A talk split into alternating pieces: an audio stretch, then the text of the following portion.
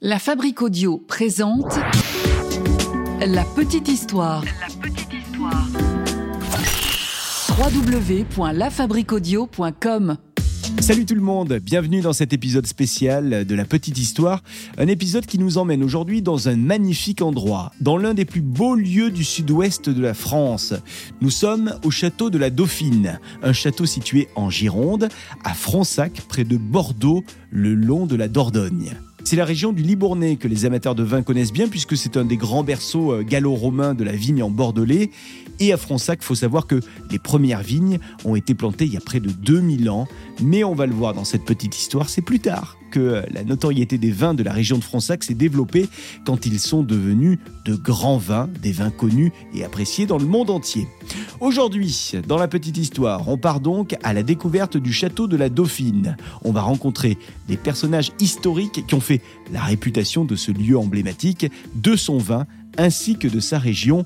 Bienvenue dans cette petite histoire du château de la Dauphine, une histoire inspirée de faits réels. Nous sommes en 1634. À cette époque-là, Armand Jean du Plessis de Richelieu, dit cardinal de Richelieu, est le principal ministre d'État du roi Louis XIII. Il est donc l'une des personnalités politiques les plus présentes à la cour du roi.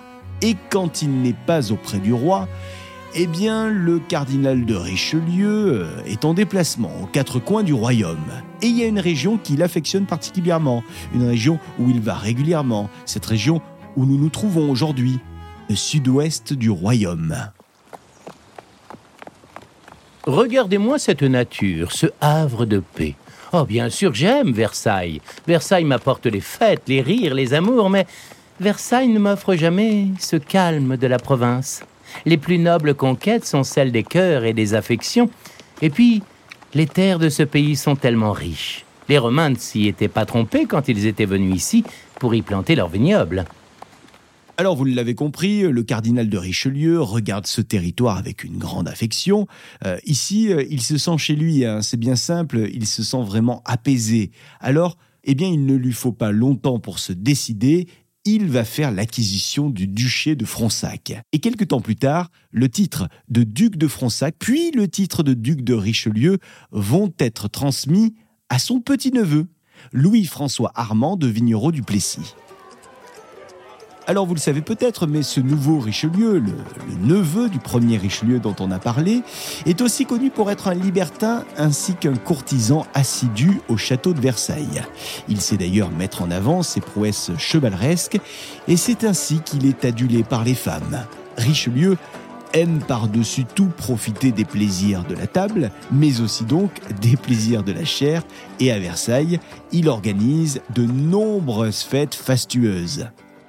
Donc, le duc de Richelieu, il aime, vous l'avez compris, les plaisirs de la vie, il aime déguster deux grands plats accompagnés par deux bons vins, et donc cette terre de Fronsac est clairement faite pour lui, car Richelieu sent bien que cette région, ainsi que ses vins, peuvent avoir du potentiel. À cette époque, à la cour de Versailles, on boit essentiellement du vin de Bourgogne ou alors carrément du champagne.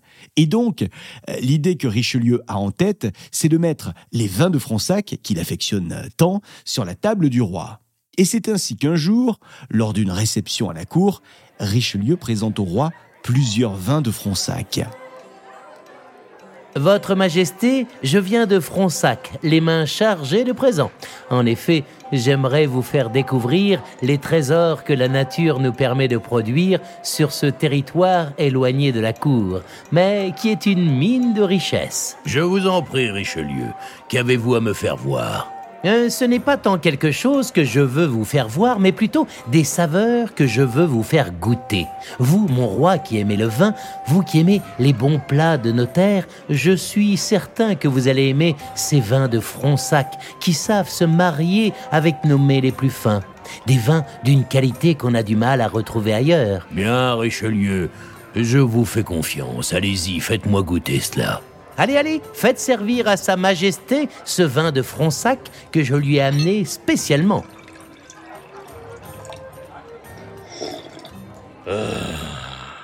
En effet, cela est délicieux, Richelieu. Ce vin ne ressemble pas à ce que nous avons l'habitude d'avoir sur cette table.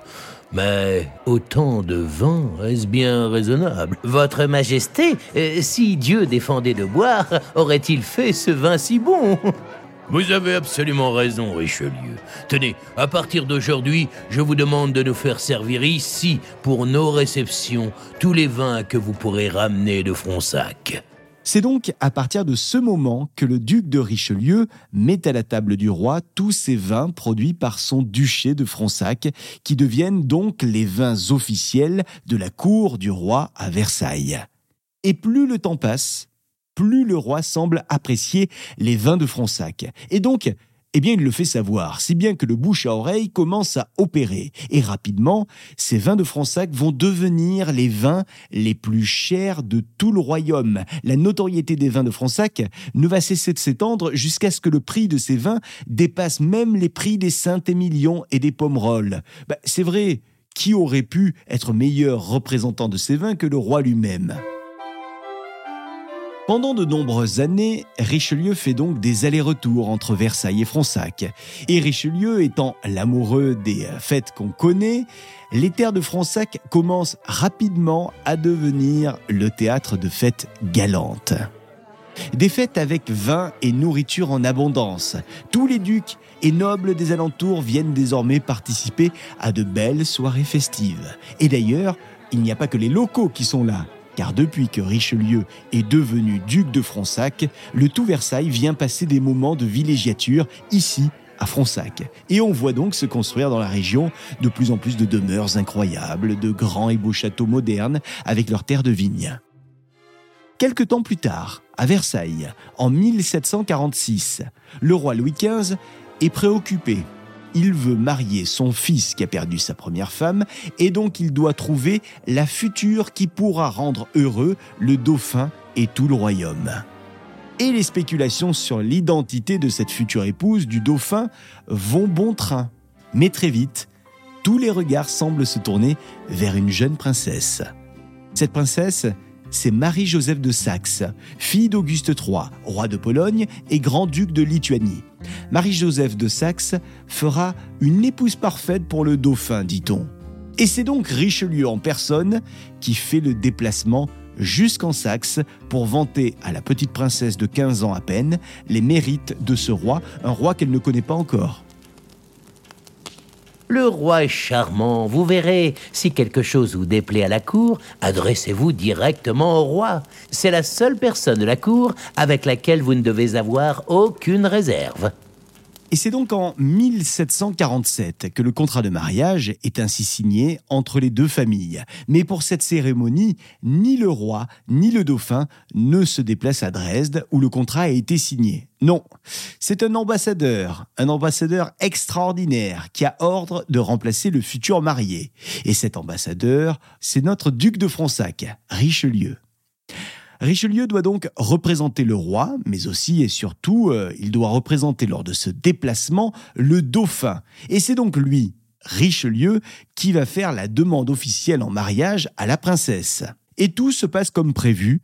Marie-Joseph de Saxe, la future dauphine, accepte cette demande en mariage et le soir même, un grand banquet est organisé par Richelieu lui-même. Alors c'est un banquet somptueux servi par les officiers français qui eux aussi ont fait le déplacement. Le repas est gargantuesque, vous l'imaginez, pas moins de 140 plats divisés en services. Sur la place du palais, il y a des fontaines qui ont été construites pour l'occasion, des fontaines desquelles jaillissent des flots de vin. Du vin que Richelieu a fait ramener de Fronsac pour que les vins de la cour de Versailles soient représentés à l'extérieur du royaume. Et pendant ces deux jours de fête, on entend Richelieu vanter les mérites de son vin de Fronsac. Quelques semaines passent. On se remet des festivités et Marie-Joseph de Saxe arrive donc enfin à la cour de Versailles. Elle est accompagnée par Richelieu, qui a fait le déplacement avec elle. Marie-Joseph de Saxe va ainsi devenir officiellement l'épouse du dauphin et d'ici quelques années, elle va même devenir la mère des derniers rois de France, dont Louis XVI. Alors dès les premiers jours à la cour de Versailles, Marie-Joseph de Saxe est radieuse et tout le monde semble l'adorer très vite. La princesse s'est rassemblée. Elle fait toujours preuve d'une grande générosité, dit-on, et même d'une abnégation sans limite.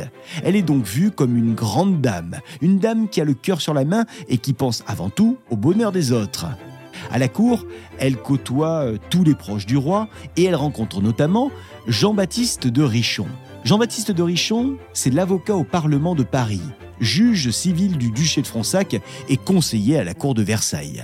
Et Jean-Baptiste de Richon, euh, comme Richelieu, il est amoureux des terres de Fronsac. Et d'ailleurs, il raconte à Marie-Joseph de Saxe qu'il est en train d'y construire là-bas un château. Et ce château, il faut quelques années pour qu'il soit construit. Et c'est en 1750 que se terminent les travaux de ce qui va devenir le château de la Dauphine, mais qui ne porte pas encore ce nom. C'est un château élégant, un château euh, conçu à l'anglaise, avec une belle et grande terrasse tournée vers la Dordogne. Un parc qui dispose d'une grande surface, une tuilerie, un chai, euh, une presse, un cuvier, ainsi que quelques petites constructions adjacentes à la partie centrale du château. Jean-Baptiste de Richon est donc très fier de ce château, vous l'imaginez, et il veut désormais le faire voir au tout Versailles. Alors, tour à tour, il décide d'inviter de nombreuses personnalités dans son château, et son invité d'honneur sera la dauphine de France, Marie-Joseph de Saxe. Ma dauphine, veuillez recevoir cette invitation à découvrir, dès que vous le souhaiterez, mon château de Fronsac. Vous-même et ceux qui vous accompagnent seraient les bienvenus dans ce lieu que j'espère à votre convenance et votre goût.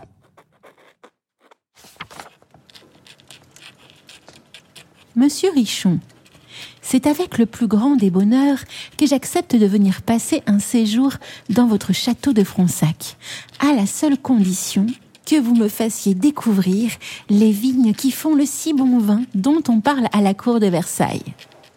Un vin que je sais d'une grande complexité. Je serai donc heureuse de pouvoir découvrir comment il est produit à la propriété. De plus, je crois savoir que vos vins de Fronsac possèdent d'incroyables vertus thérapeutiques. Et ce point-là m'intéresse particulièrement, souffrant, comme vous devez le savoir, de quelques maux d'estomac. Marie-Joseph de Saxe accepte cette invitation avec plaisir et après quelques jours de déplacement, la princesse arrive enfin dans ses belles propriétés de Fronsac. Et lorsqu'elle découvre ce château, elle est tout simplement ébahie. Ce lieu paradisiaque qui repose sur les rives de la Dordogne lui donne une impression de calme et de sérénité absolue. Ainsi, la dauphine de France séjourne quelques semaines dans ce château et elle a même du mal à en repartir, dit-on. Quelques semaines après son départ, on commence par endroits à entendre parler du château de la Dauphine. En effet, les habitants de la région qui savent que la Dauphine a séjourné au château commencent à attribuer ce petit nom au château qui en manquait jusqu'alors.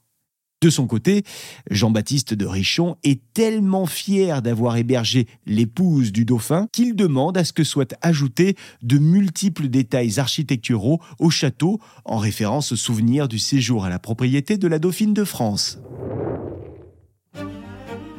Vous l'avez compris, entre le château de Versailles et le château de la Dauphine, il y a donc toujours eu ces liens de sang. Et aujourd'hui encore, ces liens existent. Vous en avez sans doute entendu parler, le 15 avril 2019, le château de Versailles a officiellement rouvert les appartements du dauphin et de la dauphine de France, des appartements de rez-de-chaussée qui étaient réservés aux membres de la famille royale. C'est d'ailleurs dans l'une des pièces de ces appartements que la Dauphine de France a mis au monde les trois derniers rois de France, dont Louis XVI.